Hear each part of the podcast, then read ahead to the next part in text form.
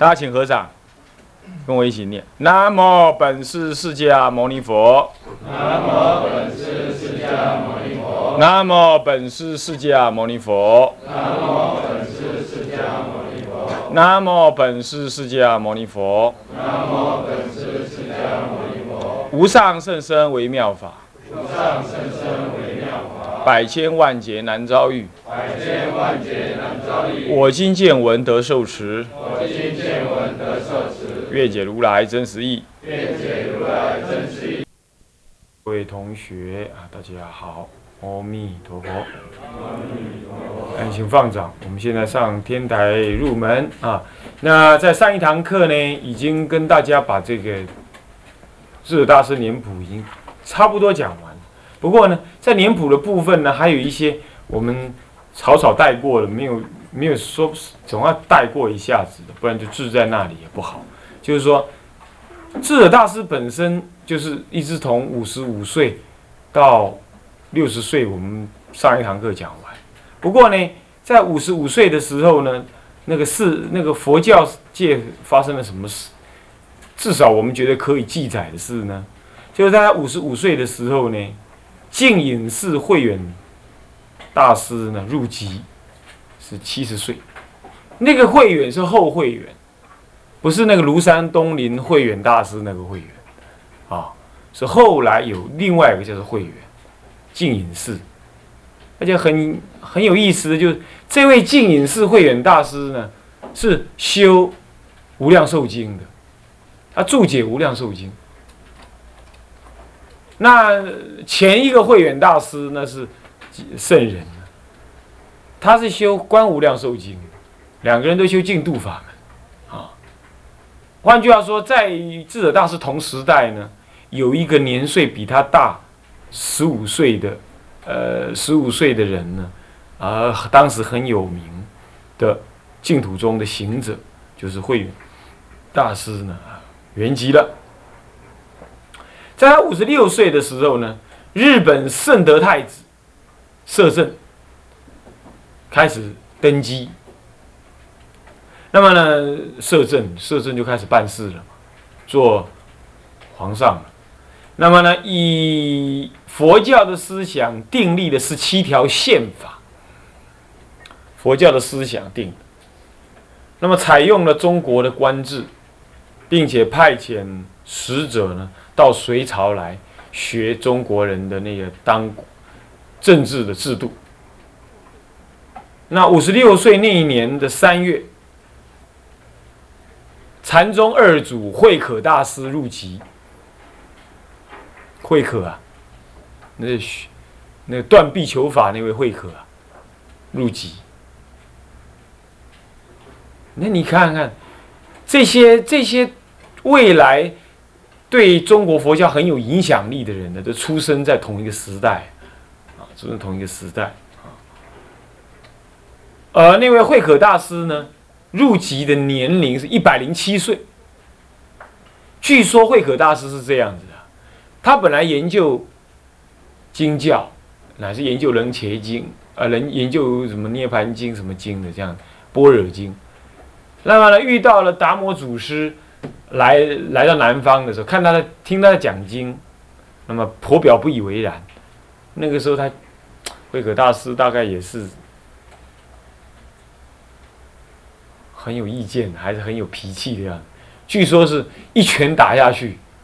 把他未来的师傅门牙当场打落了两根，觉得他在乱讲话，啊，打下去的时候呢，那打断牙齿喝血吞呢，那个罗汉正果的人的牙齿如果掉在地上的话呢，据说当地要干旱三年，他这边一打，牙齿跑进去断了，他再吞下去，所以我们常常讲说打断牙齿喝血吞有没有？就指这个故事。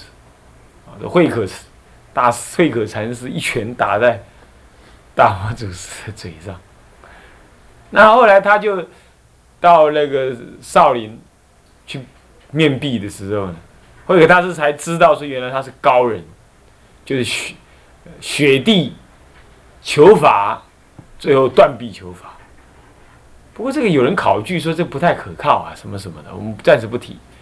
不过我们知道一件事情，就是慧可大师后来得法之后啊，开悟见性之后啊，他不但不讲经了，好像也没有示现什么持戒经言，什么都没有，他都到酒肆去，整天在那里喝酒，晃荡，在哪？这样一弄，弄了好久好久，几乎世间的庙他都不住的，他就这样子怎么样，在人群红尘之中保任修行。那么呢，体会这颗心的作用，这样子。那么他呢，活到一百零七岁，是慧可大师，是这样。像这种人的修法，就不可学的啦，他没办法跟他学。你要跟着他，他也不会教你。为什么？那种修法已经不是一般人能承担的。好，这是慧可大师当年，所以也跟智者大师几乎是时时代稍早一点点啊。好，再来，是他五十七岁的时候。五十七岁的时候呢，我们知道他在玉泉寺结下安居，并且讲摩诃止观。就在那一年呢。西藏王气中弄赞，这位老兄呢是第一位统一全藏的君主啊，在那年统一，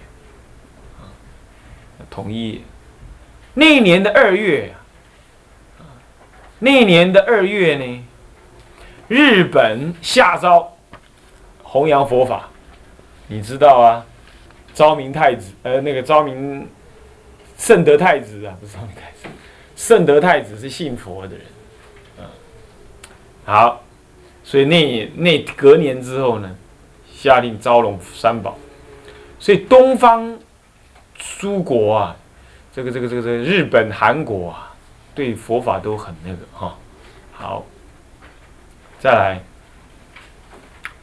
他五十八岁的时候呢，那个时候是他离开荆州。到扬州去的时候，那年下扬州，离开荆州下扬州，同时呢，又在那一年回到天台山，就是那一年五十八岁，已经齐齐暮年了。入距离他要往生极乐之前呢，已经剩下一年多，两年两年多而已。那一年的一月，啊，那一年的一月。吉藏大师啊，所谓吉藏大师就加强吉藏啊，在会稽有个会稽啊，有个嘉祥寺，那么呢，我们尊称他叫做吉藏大师。然后他撰《大品经艺术》，《大品般若经》六百多卷啊，六百卷。那么呢，他竟然把六百卷的道理凝结成十卷，啊。以三论中的思想立场来著作的，那么呢，严宗、严宗大师呢等等撰重经法事十卷，这不知道什么东西。不过啊，严宗这个人很重要，我就把它列在这里。那么韩国那一年的韩国生，韩国百济啊，百济生慧聪，恩惠的惠，聪明的聪，抵达日本学习佛法。啊，学习佛法，这是他五十八岁的事情。到了五十九岁呢，到了五十九岁的时候啊，吉藏大师呢，他是新三论学派的创始人哈。因为逃避陈朝末年的战乱，你知道陈朝末年那个时候已经隋朝统一嘛，他就陈那隋朝要统一时候要打陈朝嘛，所以陈他是陈朝的人嘛，南方陈朝的人，他就驻席到会稽山。会稽的什么嘉祥寺？这个会稽接近天台山哈。那么呢，派遣门人制造向智者大师问安。这是他五十九岁，智者大师五十九岁的事。智者大师当时啊，在国内，在中国啊，是没有人不知道的大德嘛。所以这位后起之秀啊，他也怎么样？他也。一定来问安，他来到附近的时候都要来问安。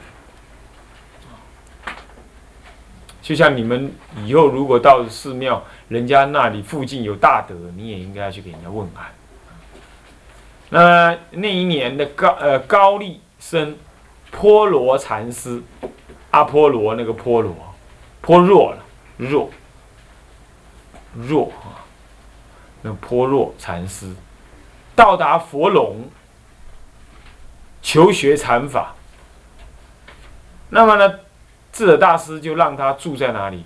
住在华顶峰上面，住在华顶峰，啊，住在华顶峰上面。那么这都是他五十九岁的事了，事情已经很单纯了。现在就是讲到六十岁呢，他入涅盘，入涅盘。那么入涅盘的事，本来讲也就这样没了嘛，是吧？就就就就没有什么事。不过呢，还是有点事。他入涅盘之后还是有点事，应该说一说啊。比如说。入涅盘之后啊，是在西元五九七年，他是五三八年出生的，那么在五九七年入涅盘，原籍的，不要说入涅盘，原籍前后刚好六十年。那么在五九八年，也就是他入灭后一年呢，入灭后一年，隋开王十八年五月。大师的上首弟子智月，你要知道，大师有一位，他最算是上首的弟子啊，是不是最得意？我们不敢说了，但算是上首弟子，也就大家公认的大弟子，叫做智月这个人，大师，他呢派遣了灌顶跟普明。你要知道，灌顶大师虽然被尊称为二祖，那是他后来的事。在当时，在智月面前，他不过是个什么？他不过是新后起之秀、新学之人，所以他是被派遣的。灌顶大师还有普明大师这两位，奉四十六个字的大师亲笔写的遗书啊。他写些什么呢？其实很简单，就写说我什么东西要送给谁，这样子啊，就是送给那个晋王广啊。以及《净明术》三十一卷，这个是倒是真的。这个《净明术》艺术三十一，所谓《净明术》是什么？就是维摩诘经术。维摩诘经啊，维摩诘经是当时那个啊晋王广呢，呃请求智者大师所著作的。那么他在身后呢，就把它写完了之后呢，由灌顶大师再把它补完之后呢，那么呢怎么样？送到扬州，给晋王。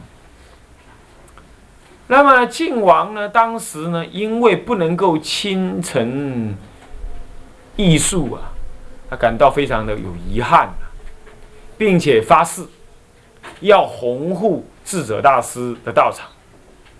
那派司马王弘，司马王弘啊，司马是官职啊，王弘是他的名字，为特使。来到佛总佛垄佛垄峰佛垄峰顶佛垄峰的顶上，就到佛垄峰上面。你知道那个佛垄是一个山山顶，是也不是山顶，就是山的那个山基啊山背上面。他来到这里，然后就怎么样设千僧斋。那个时候哪里那里哪里有千僧呢？人家也不会为了吃一顿饭跑到那里去，所以那个都只是一个说法而已。说是千生这样而已，其实不是千生啊。那么呢，并且画地建立纪念塔。换句话说，我们现在看到那个纪念塔的位置，应该算是智者大师身后的时候了，是由晋王广所划定的，很有可能就是这样哦，划定在那里。那么呢，重新正这个号。我们出家人往生之后，圆寂之后啊，皇帝都会正号，正他什么号？定位呃不正不是不是正的号，正那个那个塔院的名称叫做定慧真身塔院，所以现在那个地方叫做塔院寺，就这样子。本来呢是塔院，是以塔为院，就建立那个塔，而为了保护这个塔，为了成就这个塔而形成一个院落。所以叫做塔院，是这样。那么后来塔院有人住的人多了，就变成塔院寺，是这样子啊。但是他当地人呢，就竟然把它讲成塔头寺，不太对啊。塔头就变成塔的头，那个是那个是自己乱讲的啊，那不不正确啊，不正确啊。那么定慧真身塔院寺，塔院就是今天的塔院寺，它有它的严格哈，严格呢，等一下我们看附录。据说在那个塔院寺那里啊，早年有那个大师的绘像，当时没有照相，用画的，不过也画的很像，就是。以及呢，这个晋王。皇帝所赐给他的方袍都在那，不过现在已经不见了。同时呢，三处的圣像，还有大师卧病的那个什么新昌大弥勒佛下面那个卧病的地方呢，这个智者那个晋王广都去广为严寺，那是西元五九八年，也就他入灭第二年的事。入灭第二年呢，当还有一件事情就是，当初晋王啊，王晋王广啊，那么看到那个智者大师给写给他遗书的时候呢，那么即对着这个晋明晋明艺术啊发愿立誓，他说啊，如果我今天看这个晋明术啊。能够有正确的理解的话，希望你显现出神通给我看。我看了能够能够懂的话，那么就在那天晚上就梦到智者大师视线来加持他。那么也就在那一年呢，国清寺开始建。哦，我们现在去的国清寺哈，不是原来的国清寺，你要知道。他原来国清寺在往后那个大殿后面那个高起来那个那个观音殿，在观音殿再往后差不多一百公尺的地方有一块平地，那个地方才是真正的国清寺当时大殿的所在。听说是被乾隆皇帝还是哪个皇帝呢？可以看中，他说那个地方呢地理风水太好，如果出家人住在那里的话会出皇帝，那就跟他争皇帝了，这样不行。他就故意讲假话，他说：“哎，山下那个地很大，我划给你们去建。”当时的和尚大概也不敢说不啊，啊，那就往下迁。这一迁就迁到现在的国清寺。呃，说句坦白话，气势差的实在是，我的感觉就是他没有，他现在这个国清寺，嗯，也不怎么样，就是。那么我怀疑呢是这样子的，是。他原来的国清寺是往后延伸一百公尺，那么它前面的山门呢，还是在前面，懂意思吧？因为前面有两条溪河流，哈，这是对的。那原来国清寺就是两条溪流河流，那一行禅师到此的时候，水东流，本来水都往西流，他到这边的时候，水刚好往东流，很怪啊，是这样。那么呢，我在想，它是浓缩了。本来在更后面还有，那么被人家被那个皇帝所斩掉，那就往前挪，后面就没有了。所以现在的国清寺那个规模看起来啊，坦白讲不怎么样。说大也不大，说老嘛也不老，说庄严嘛，会看的人是确实是，它是跟一般庙不一样。一般的庙你不要看。杭州灵隐寺，嗨，那个大，那个大殿呢？一看四五层楼高，乃至六七层楼高，是很庄严。可是它很正派，它一进山门，从山门进去，然后一路上上到底。那么呢，国清寺是不是不一样？国清寺四门朝东开，然后转个弯进去，然后他走到中间来才走进去，正面是照壁遮起来。哎，怪了，他是这么弄。所以跟一般的庙确实是不同，国清寺是这样。总而言之的，这些今天来谈已经没什么意义了，因为呢，除非是特别大因缘之人不然国清寺要真正大恢复的话，啊，我们今天坐在这里讲是没有用，啊，那是大陆的人自己去做啊，我没办法。所以你们到时候去可以去看一看啊。你们要去看的时候，最好装个瘪三去，这样那到处乱钻，你可以看到比较真实的东西啊。好，那么这是国兴寺在那一年建，同年也就第二年，他往生第二年的四月十六日，佛拢的众生呢正在坐禅，就是塔院寺的所在啊，正在坐禅。大家都看到智者大师又出现了，原来没入灭，那么他还是跟一样啊，穿着平常衣服一样啊到处巡聊，在到处巡堂。啊，在不在在那个大殿堂里头走来走去，大家都看到，啊，大家很惊讶。那一年啊，一样，西元五百九十八年的十一月二十四日，晋王派遣点签，点签哈。呃，吴景贤这个人，于他入灭十一月二十四日入灭嘛，哈，十一月二十四日，对？二十啊，入灭那一天呢，干嘛呢？设五百生斋，不是斋千生呢，是斋五百生，啊，斋五百生，这是第二年。他每年忌日都上山哈。好了，五百九十八年讲完，五百九十九年没事。五六百年的时候就开皇二十年，晋王那一年呢，真正的受封为皇太子了。哎，注意啊，皇太子不是皇帝哈，就是准备接皇帝位。照说他不应该是皇太子，他是他是的老二嘛，老大才是皇太子。不过很不幸的是，原来的长子杨勇，杨勇啊，杨坚再来，杨勇、杨坚、杨勇，竟然被废为庶人。哎，这件事情呢，说来也是令人啼笑皆非。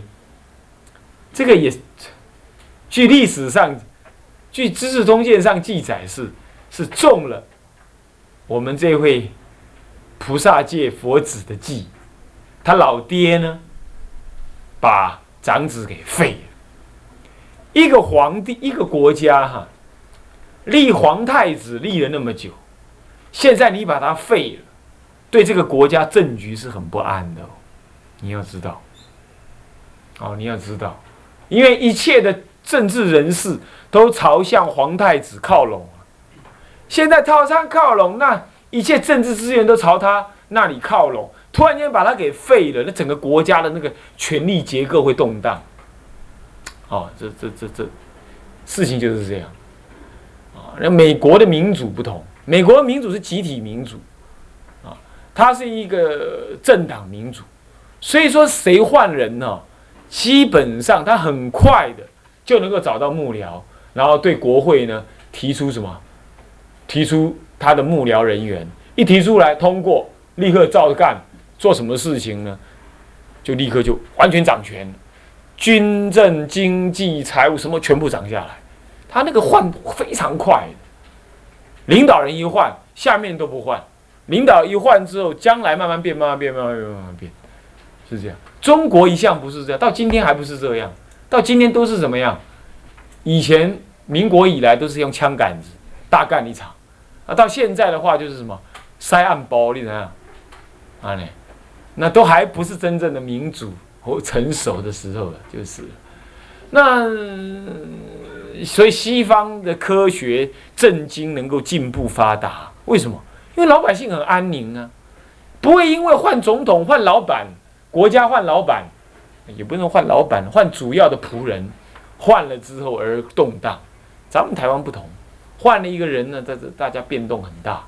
我记得以前在选总统的时候，既然有人扬言，如果某某人当上总统，我就要移民。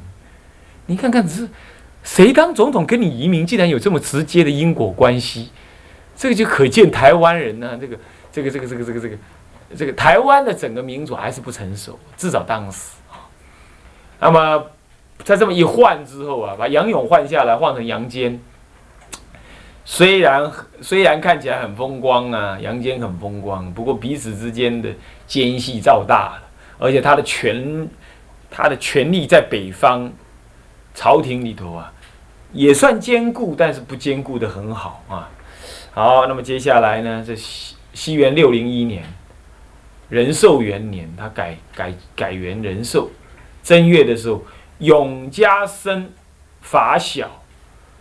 他因为亲近智者，尊敬智者大师，他就来到智者大师那个坐的那个龛那里啊，旋绕一千千遍，千拜哈，就这么绕绕绕，边绕边拜。有一天晚上就赶得那个那个放着智者大师那个龛呐，肉身的龛呐，门竟然自己打开来，那个光啊照到外面呢。全部亮的跟里头完全看不到，就里头就一团光，然后照的怎么样呢？照的整个寺庙都以为是白天，大家的寺庙有人都跑出来看。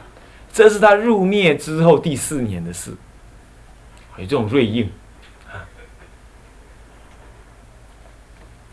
这就好像有些密宗的大德啊，他入灭之后会化红光身走掉一样，他身体会自然不见，他不留在世间。很怪哈，那么那一年就是入灭之后第四年的十月，上首弟子智月又派遣灌顶跟智早入京师，然后禀告并且感谢晋王广，告诉他们说国清寺已经建好了，前后也不过三年多，三年左右建好了，啊，跟他这么讲。好，呃，为什么盖那么快？两个原因。第一个，可能刚开始盖的时候不大；第二个，国家出的力量啊。我看第二个原因最重要。入灭之后第四年，同年的十一月，皇太子遣善济侍郎，这是官名哈，叫做张乾威，送灌顶大师呢回山，并且持。皇太子敬灵龛文，这个灵龛呢？为什么叫灵龛呢？以前还不叫灵龛，只叫塔龛、塔院。